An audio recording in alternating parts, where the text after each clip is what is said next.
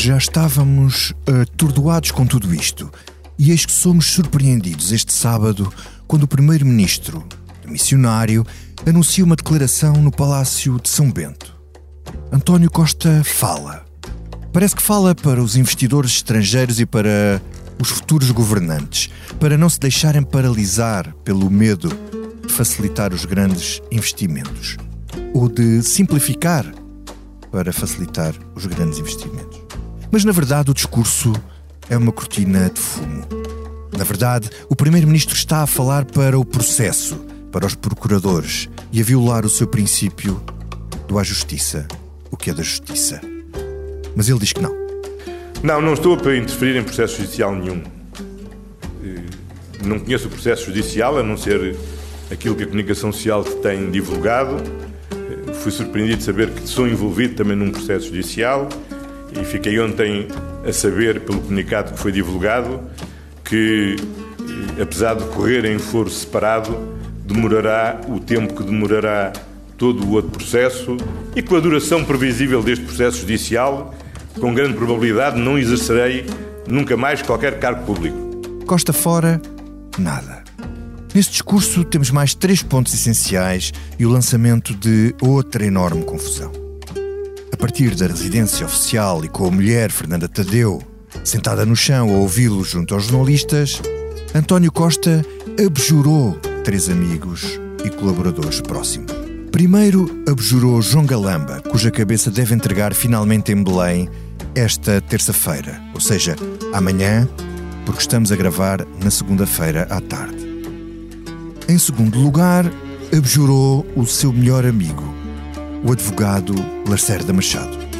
E apesar de eu, num momento de infelicidade, eh, ter dito que ele era o meu melhor amigo, eh, aquilo que é, a realidade é que eh, um amigo, um primeiro-ministro, não tem amigos.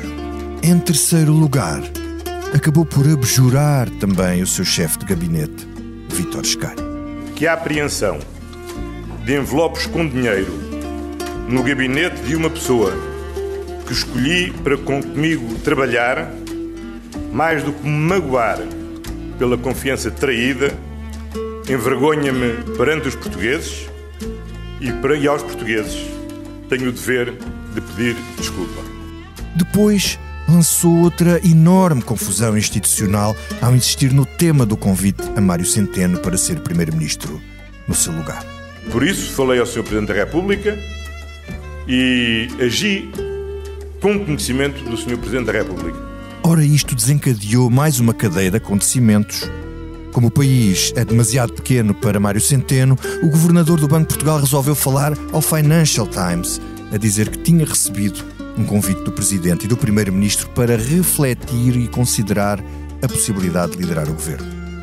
Mal a informação ficou disponível, Marcelo, notívago, desmentiu com um comunicado à uma da manhã, negando que tivesse convidado quem quer que seja, nomeadamente o governador do Banco de Portugal, para esfiar o governo.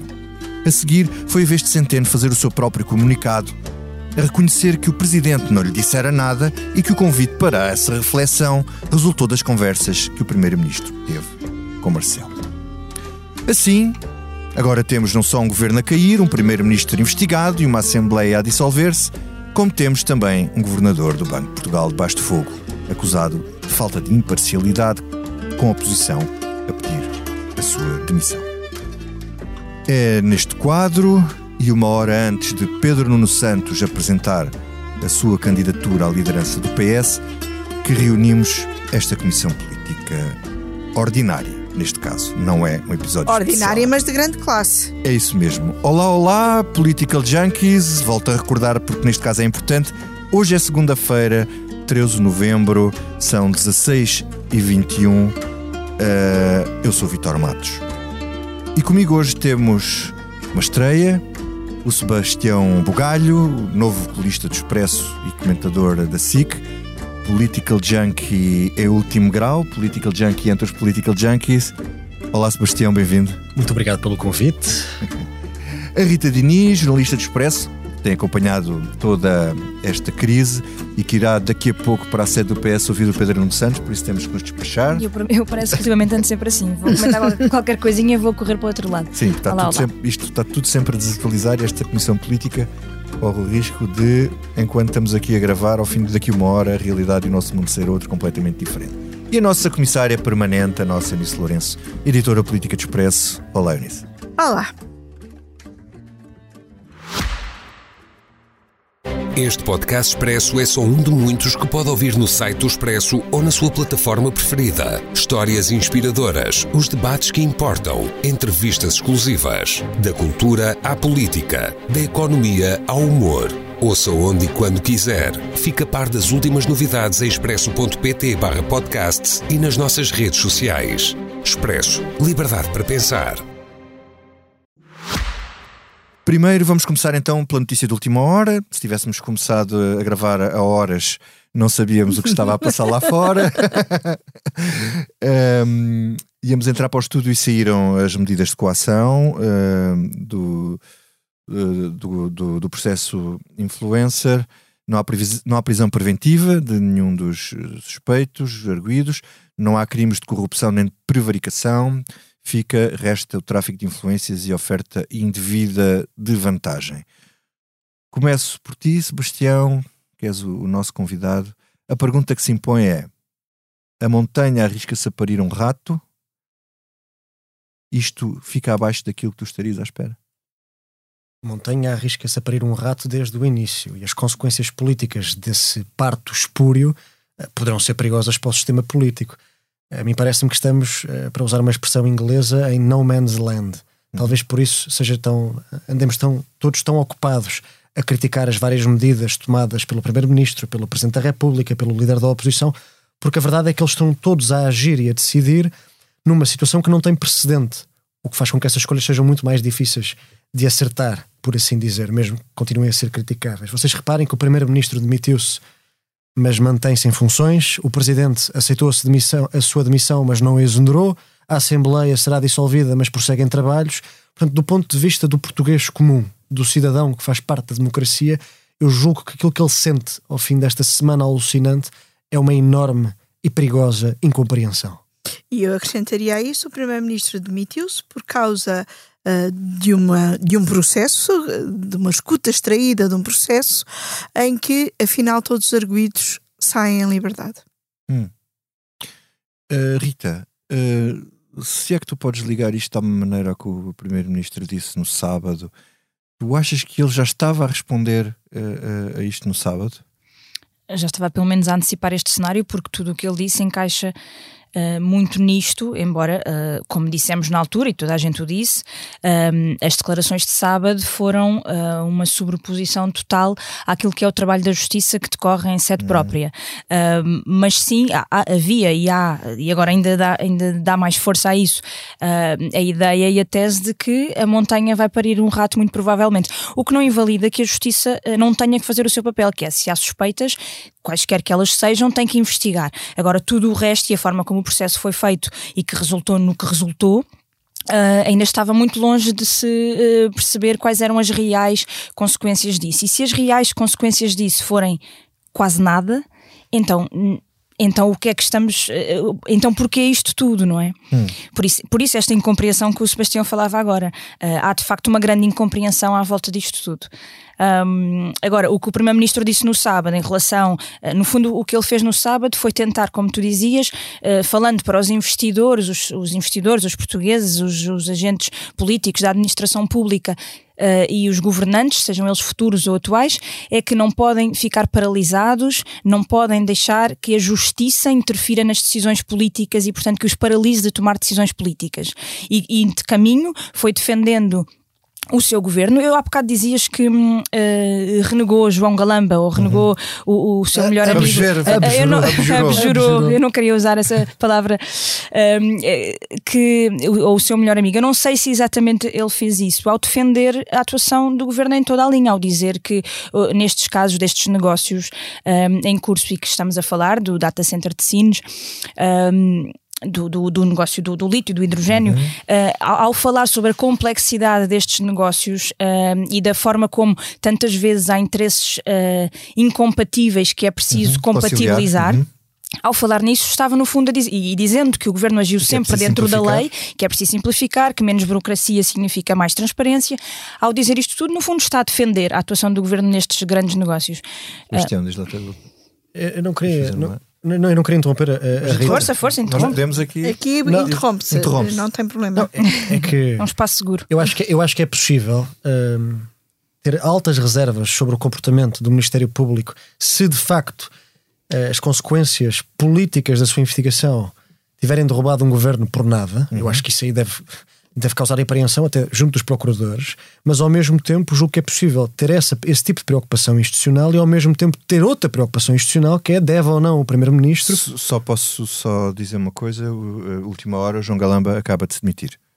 Podes continuar. Ele com alguma, com, com, com alguma talvez é, é uma demissão talvez com, com alguma honra, porque este timing, ou seja, depois da justiça não conseguir continuar com os casos de prevaricação, avançar com casos de corrupção e prevaricação, uh, João Galamba fez finca pé até à última da hora para saber que não saía do governo com essa mancha em cima de si uhum, próprio. Portanto, uhum. acaba aqui por ter uma, uma jogada política de alguma inteligência dentro do caos e da tempestade que, obviamente, uhum. o rodeia. Mas só para terminar o raciocínio, Vitor Matos, eu acho que é possível ter estas preocupações institucionais em relação à justiça e à sua possível interferência para lá daquilo que deveria ter sucedido num governo de maioria absoluta eh, legitimada em urnas e ao mesmo tempo ser bastante crítico da intervenção de um primeiro-ministro que estava de missionário numa comunicação solene ao país em São Bento, defendendo-se de um processo do qual ele é suspeito. Eu acho que é possível termos as duas preocupações institucionais, uhum. eu pelo menos tenho. Mas... Uhum. Eunice, uh, diz-me uma coisa.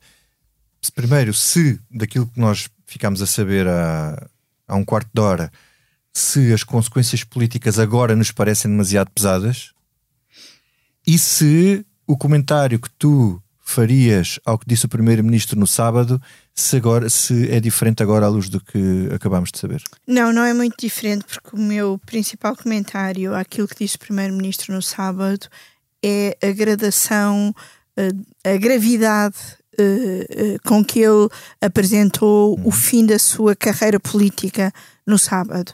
Uh, para mim, grande, o grande ponto da comunicação de sábado foi António Costa parecer ter-se uh, finalmente dado conta do enorme peso que tinha sobre ele. Na terça-feira, quando apresenta a admissão, fala no fim de uma etapa, no sábado, fala praticamente no fim da sua carreira política. Uh, pode de facto não ser assim, mas o Primeiro-Ministro uh, ganhou maior noção de como a sua, um, a sua vida política está dependente não só da investigação contra si no Supremo Tribunal de Justiça, mas do desenrolar de todo este processo que não será rápido. Oh, oh posso fazer uma pergunta, Eunice? Uh, Eunice, tu não, tu não achas que depois uh, deste do modo como o juiz de instrução, no fundo, decidiu, dado aquilo dada a, a, proposta da acusação do Ministério Público e o facto de ter uh, descartado completamente os crimes de corrupção e prevaricação, não faz com que esse peso, que, como dizes, e eu concordo, estava aos ombros de António Costa no sábado, neste momento seja um peso que está aos ombros do Ministério Público, ou seja, que, este, que a situação neste momento esteja a começar a, a inverter-se e que seja António Costa que depois uh, deste, deste tiro ao lado, ou aparente tiro ao lado do Ministério Público, acabará por estar por cima da situação? Eu acho que pode ser um sinal de inversão, uhum. mas a inversão vai demorar tanto tempo a consumar-se uhum. que ainda assim António Costa terá por muito tempo este peso nos ombros. Uhum. Rita, a pergunta do Sebastião faz todo sentido. Yeah, Deixa-me só acrescentar uma coisa. Acho que esta inversão pode ajudar a que o primeiro-ministro consiga ficar no cargo até ser até substituído março. depois das eleições. Pois, porque, porque, a situação, a situação nem... até às é, medidas sim. de coação era, era, era uma estava a densificar-se muito. Se, se, o, se, o, melhor amigo e se o chefe de gabinete ficasse em prisão preventiva Ou com, com, com, uma, com uma acusação de corrupção em cima, provavelmente António Costa não tinha condições para continuar no cargo. Agora... Sim, essa era a nossa grande uhum. questão nos últimos dias, nas últimas horas vinha-se adensando que era se estas medidas de coação forem de alguma forma prisão domiciliária ou o que for, ou preventiva, ia-se tornar-se cada vez mais difícil difícil. Eu, eu, achava, eh, ainda assim, que não mudava substancialmente uh, a situação de fragilidade, mas muda mudava, e dizíamos isso há pouco antes de conhecermos as medidas de coação, mudava se a decisão fosse pela liberdade.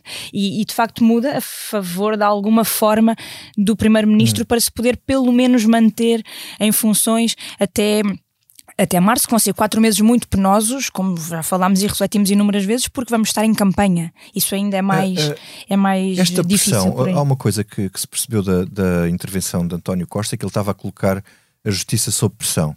E aliás, já se tinha percebido que ele estava a colocar a justiça sob pressão quando fez o primeiro.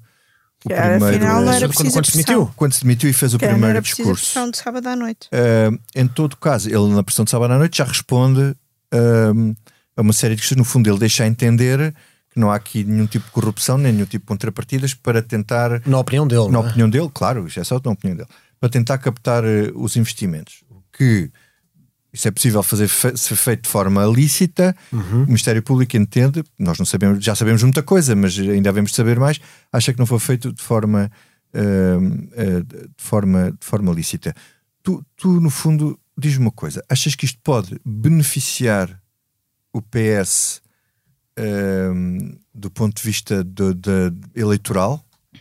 Pelo facto de, afinal, isto não é o desastre que, que parece. Vou, vou, ser franco. Ou motivar o voto de indignação ao mesmo tempo, sobretudo de abstencionistas que são contra isto tudo e não percebem bem o que está aqui a passar. Eu, eu acho que quanto menos vigorosa e rigorosa for a justiça, mais facilmente o PS consegue estancar a sangria. Agora, daí a falarmos em benefícios eleitorais, acho que estamos longe de assistir a um resultado parecido com 2019 e, e muito menos 2022. Não, não é? Estou a dizer que facilita um discurso de uma certa vitimização. vitimização. A mim, a vitimização que me preocupa é de António Costa, porque se de facto o processo do Primeiro-Ministro for arquivado e, e as acusações ao, ao, seu núcleo político e pessoal uh, forem pífias, como aparentemente são depois desta decisão de prisão, de, não há prisão domiciliária nem preventiva, como dizia a Rita Diniz, nós podemos, nós podemos assistir pela primeira vez desde o 25 de Abril, um político com a popularidade e a legitimidade democrática de António Costa estar acima da justiça. Isso é um enorme poder que nunca ninguém teve. Ele também não o pediu, aconteceu-lhe. Mas isso é muito perigoso. E, e, e depois de eu ter ouvido o Primeiro-Ministro no sábado, e se nós repararmos bem, aquela, aquele manicaísmo que António Costa procurou era quase como se a lei e a legitimidade eleitoral tivessem entrado em choque, como se os partidos fundadores e os tribunais entrassem em choque, como se o poder político e o poder judicial estivessem em choque, e se calhar estão. Mas o facto de António Costa propor aos portugueses uma interpretação quase como se fosse um duelo até à morte entre estas duas realidades. Quer dizer, eu não sei se alguma democracia sobrevive a esse dilema, isso preocupa-me muito. E António Costa, se sobreviver a este processo judicial por cima, fica com poder para nos obrigar a escolher nesse dilema. E eu, isso mas, me preocupa. Obrigar a escolher, mas quer dizer, ele, ele estará sempre fora, ou seja, ele, não, não, não, não, não. Não sei, há uma coisa se que, que a constitucionalista Teresa Violante disse uh, no sábado à noite, não sei se não foi, foi comigo, foi. Uh, contigo, Sebastião, que me ficou muito no ouvido e na cabeça, que é um, a 7 de novembro deixou de ser possível separar uh, a justiça o que é da justiça, a política o que uhum. é da uhum. política, ou seja, as responsabilidades políticas e as responsabilidades judiciais isso, não têm uma linha vermelha neste momento. Uhum. Concordo com isto. Acho que neste momento, neste processo, é muito difícil distingui-las. Uh, Sebastião, não estás a discordar? Eu, eu, eu, ou seja, eu acho que todos os cidadãos têm direito a defender-se ao seu bom nome, à preservação dos seus direitos constitucionais mas que o cargo de Primeiro-Ministro, como aliás António Costa deixou claro quando se demitiu, deve ser sagrado e estar acima de qualquer suspeita e, no meu entender, estar acima do combate da, do sistema político ou partidário contra uma justiça que pode ter ou não os seus exageros e incompetências. Hum. O cargo de Primeiro-Ministro, no meu entender, a instituição deve ser uma instituição sagrada na nossa democracia e deve ser preservada ao máximo deste combate. Infelizmente, no, no sábado passado, o Primeiro-Ministro usou-a como escudo e como espada contra a justiça. É a minha opinião. Eu acho que a usou numa lógica de já não ter nada a perder. Nessa ah, tal lógica mas isso é uma responsabilidade. Está uh, bem, mas uh, por isso é que um, o meu grande ponto da comunicação de sábado é o, uh, é o reconhecimento de que poderia não ter mais carreira política a partir daqui e, portanto, uh, perde as linhas vermelhas. Hum.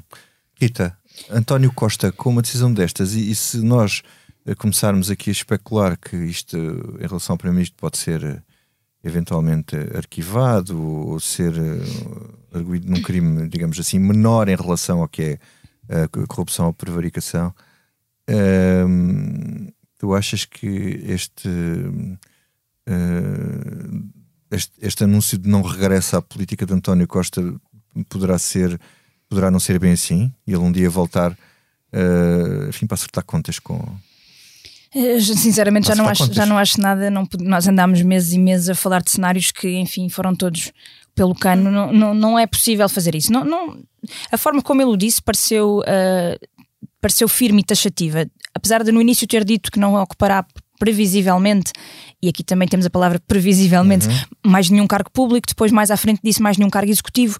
Portanto, pode não ser tão reto assim, ainda tão. acaba a PGR. Tão, é, ainda, ainda podem. Uh, alguma coisa pode caber. Mas, não executivo, na definição. Entra a presidência entra aí, apesar de ele ter dito sempre que não gosta, não gosta do Sim, mas, mas, mas, o que eu acho é que desde o início, que o arco narrativo todo um, de António Costa e do PS, que é, é, o que interessa agora, porque é o, é o partido, mesmo sem António Costa, que vai para a campanha e que vai ter umas eleições legislativas muito difíceis, é, é toda. É, é, assenta nesta base de que pode não estar aqui nada, sobretudo nada contra ele. Começou logo com, quando se agarrou ao parágrafo do comunicado da PGR, uh, ignorando tudo o resto, porque tudo o resto já era suficiente para António Costa se, se, demitir Aliás, e para, era para aquela questão cair. patológica de que falava Marcelo, Marcelo Rebelo de Sousa. Sousa. Portanto, o que ele faria. Em março, em março, março olha a eu, visão. O que eu falava, é, o, o, que eu. Um, um, enfim, analisaria é que o, o,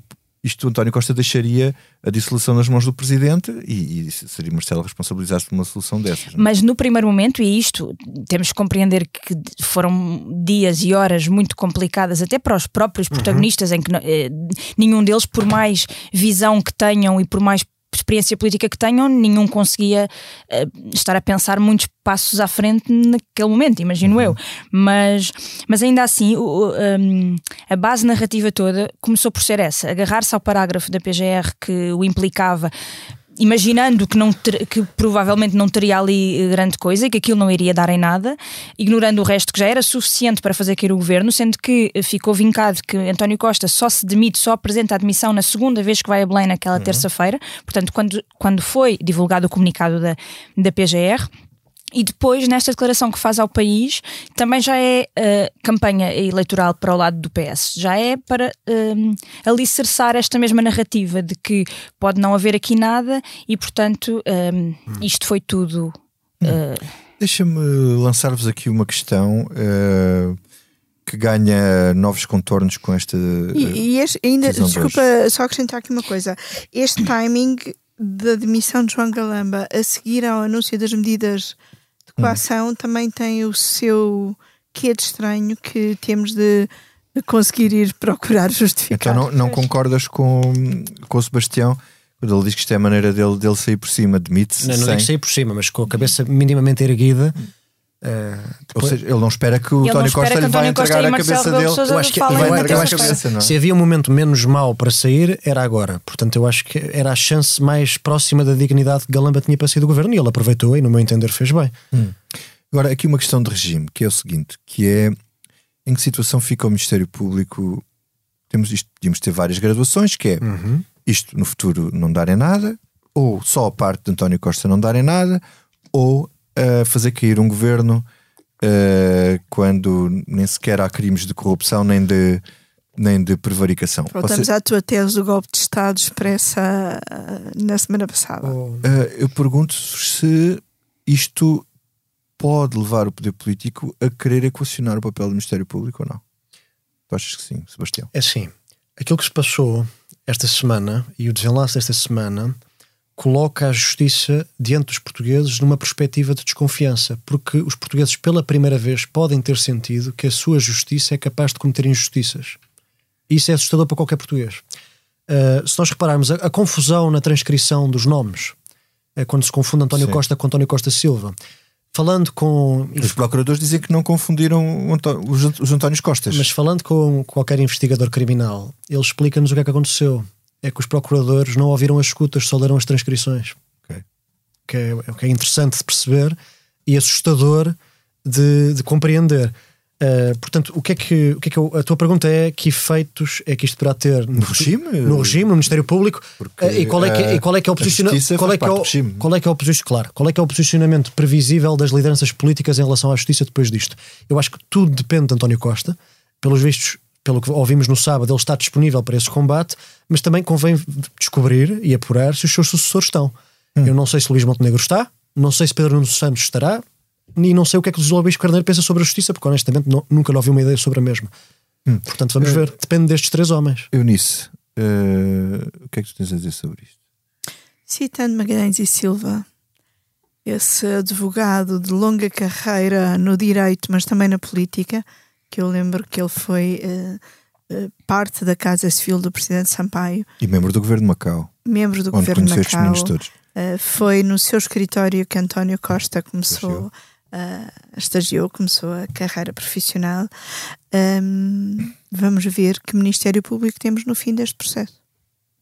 Uh, eu, quando ouvi Magalhães e Silva dizer isto, uh, isto soou-me quase que como uma ameaça. Claro, um aviso. Uh, mas isto, Sim. a decisão de hoje mostra a fragilidade do Ministério Público. Hum.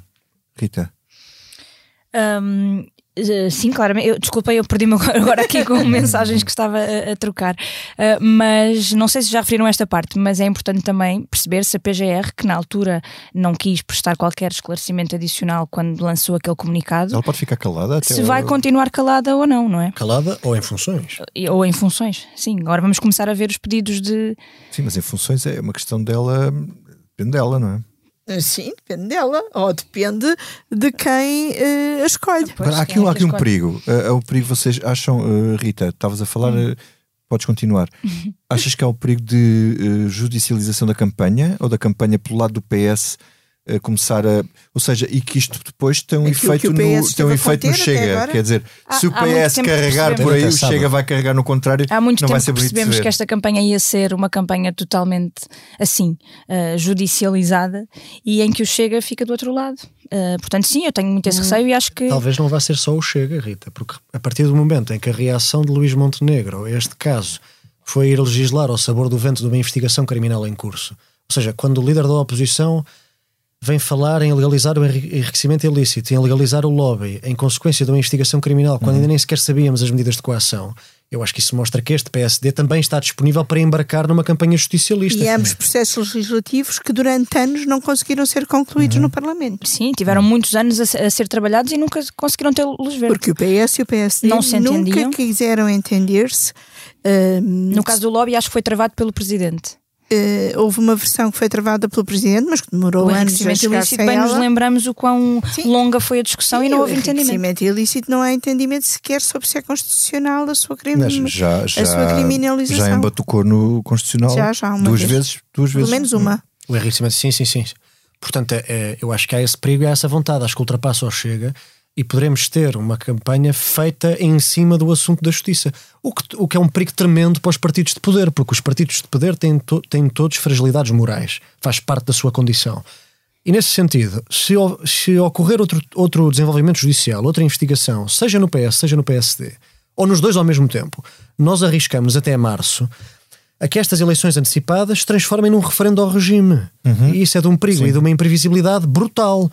O que, e colocaria a saúde da Terceira República aos ombros de um Presidente da República que não estava a ter exatamente um segundo, como é que um segundo mandato fácil. Como é que tu lerias esse referendo ao regime? O barómetro era o resultado do Chega?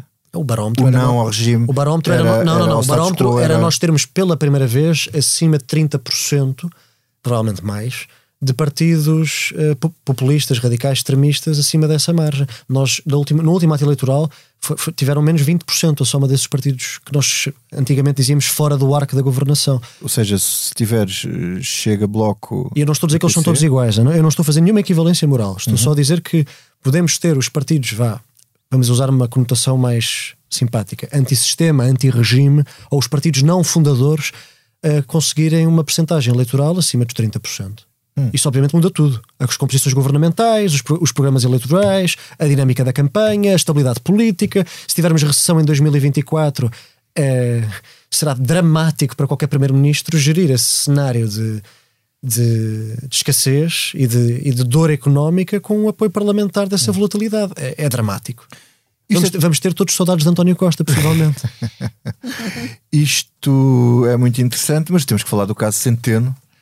Uh, e eu começo por perguntar, Eunice, se uh, tu podes explicar aqui aos nossos political junkies as uh, minudências uh, semânticas. Eu deste confesso, caso. Eu acho que já disse isto aqui há alguns numa comissão política.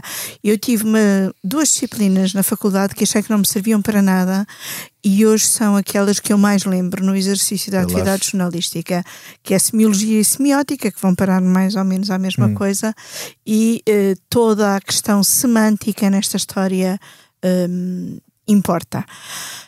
Portanto, indo por partes, um, o Expresso noticiou que eh, Marcelo Rebelo de Sousa não travou à partida a solução eh, que lhe foi apresentada por António Costa de eh, nomear um novo primeiro-ministro eh, e, portanto, um novo governo eh, apoiado pela atual eh, maioria. sendo que o, se o presidente travasse à partida qualquer solução, estava também à partida a dizer que a sua solução era outra. Era a outra. Ainda assim, não como. Podia, ou não devia fazê-lo antes do Conselho de Estado. Não devia, e de ouvir os partidos claro. e do Conselho de Estado. E, portanto, António Costa inicia os contactos.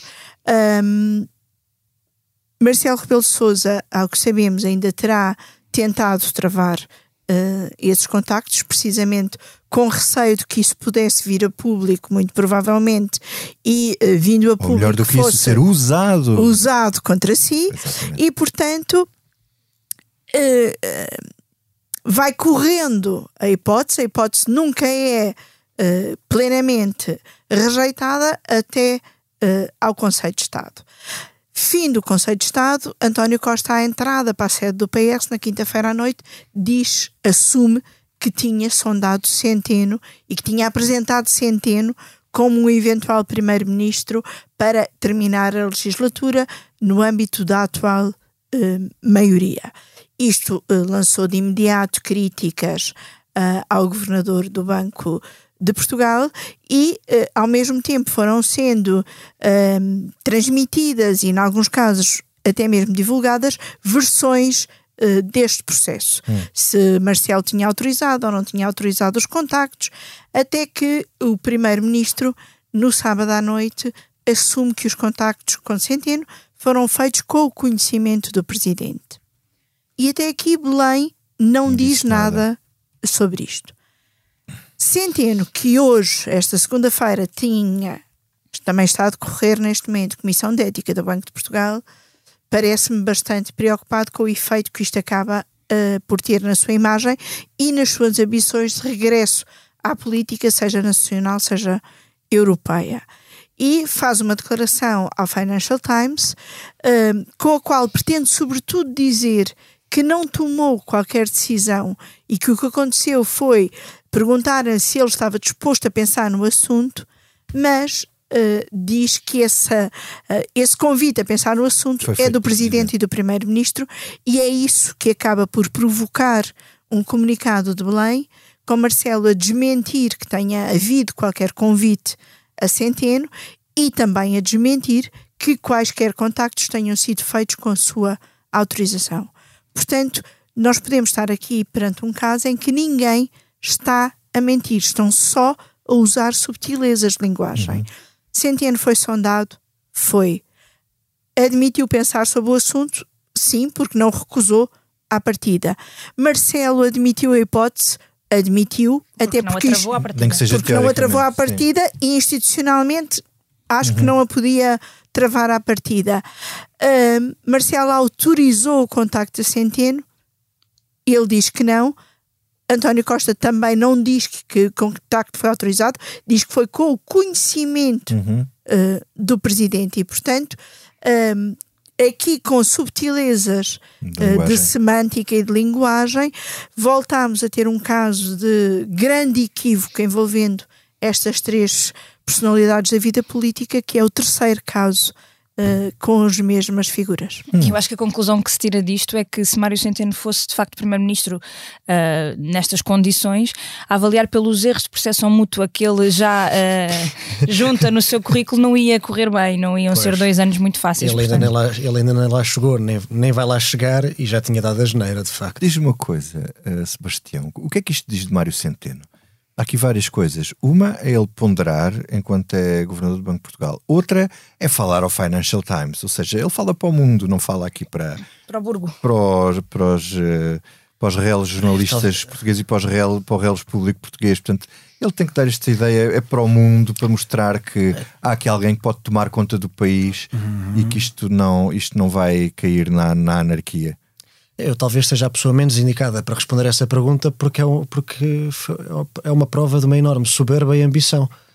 Eh, portanto, eu talvez não seja a mesma pessoa indicada para te responder, Vitor Matos. tu farias exatamente a mesma coisa. mas, mas, falando, mas, mas falando a sério, uh, mas falando a sério, aquilo que me parece, além do que a Rita Diniz dizia, que não era uma solução que estava condenada ao fracasso. Até se nós pensarmos bem, pelo envolvimento de Centena quando do caso de António Domingues, eh, entregou à equipa jurídica do, do, do, do, candidato a presidente da Caixa a revisão da lei do Estatuto de Gestor Público. Mas desculpa lá, mas achas que o PS podia aceitar? O que o Pedro Nuno Santos ganhava ao partido e aceitar que tivesse outro primeiro-ministro Não, até porque, até porque eu tenho muitas dúvidas mas, que, que, Mário Centeno, que... que Mário Centeno aceitasse não ser candidato a primeiro-ministro depois de ser primeiro-ministro, porque é um homem, como vimos por estas ações, eh, muito ambicioso.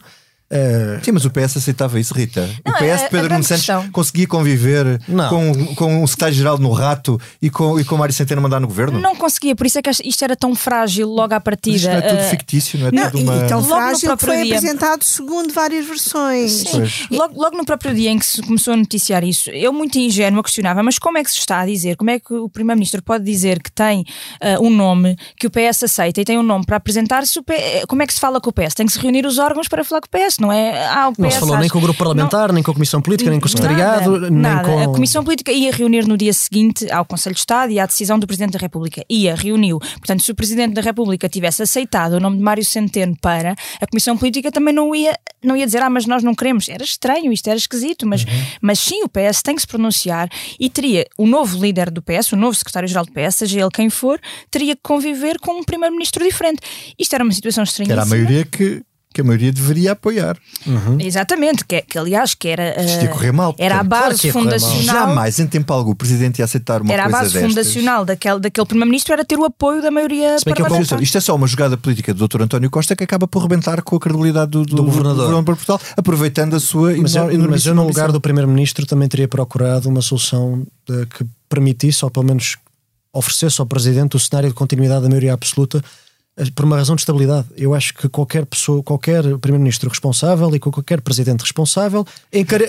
contemplariam pelo menos essa hipótese por uma então, razão simples, quer dizer, o Conselho de Estado não ficou empatado por acaso. Então, Deixa-me fazer-te uma pergunta. E, Deixa-me colocar aqui. Foi por António... obra da tecnologia, como a conta deixa, no, sim, no deixa, texto no Expresso. Deixa-me só colocar-vos aqui uma, uma perguntinha eivada de veneno e maldade.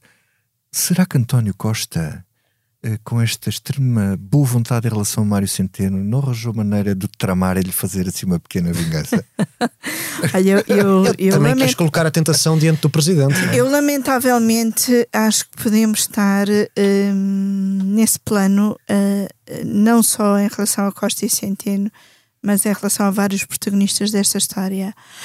Um, quando Marcelo Rebelo de Souza, na noite de terça-feira, dá um passeio uh, pela zona de Belém para ir até ao Beco do São Salgado e lembrar o processo dos Távoras. Ele fala uh, do processo dos Távoras como um processo de traição uhum. uh, e dá ali algum, algum enquadramento que não é histórico e factual, mas o processo dos Távoras é, um, sobretudo, um processo de poder e de vingança. Uhum.